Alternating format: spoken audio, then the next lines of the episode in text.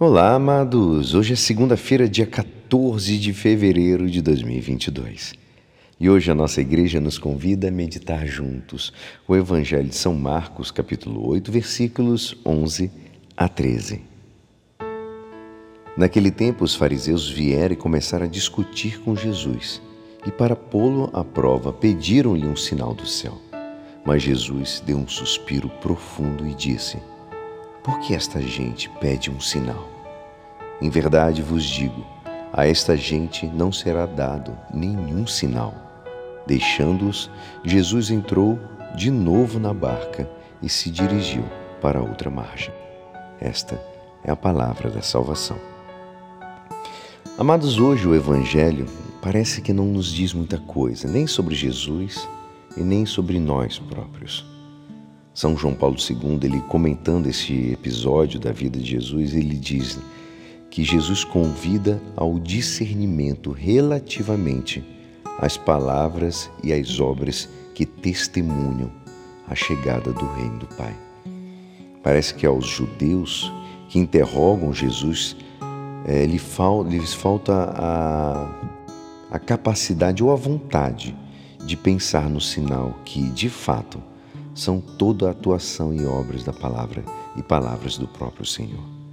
Também hoje em dia se pedem sinais a Jesus, que nos mostre a sua presença no mundo ou que nos diga como nós podemos atuar.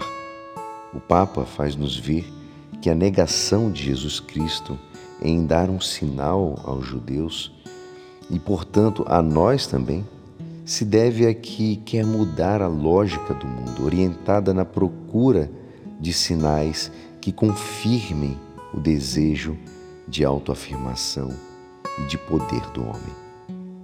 Os judeus não queriam um sinal qualquer, mas aquele que indicasse que Jesus era o Messias, que eles esperavam, entende?